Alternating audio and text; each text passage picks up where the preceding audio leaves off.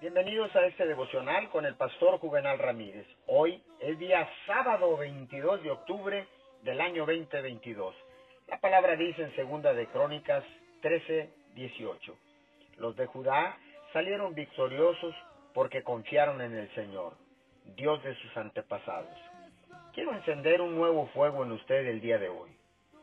Déjeme recordarle que usted ha sido armado con fuerza para cada batalla. Ese obstáculo no es rival para usted. Tiene la fuerza más poderosa del universo soplando a su favor. Sea un guerrero. Vale la pena luchar por su matrimonio, su salud, sus sueños, sus metas y sus hijos. Dios no lo llevó tan lejos para abandonarlo ahí. No se conforme. Haga todo el camino a su tierra prometida. Si quiere ser victorioso, debe tener una mente decidida y audaz.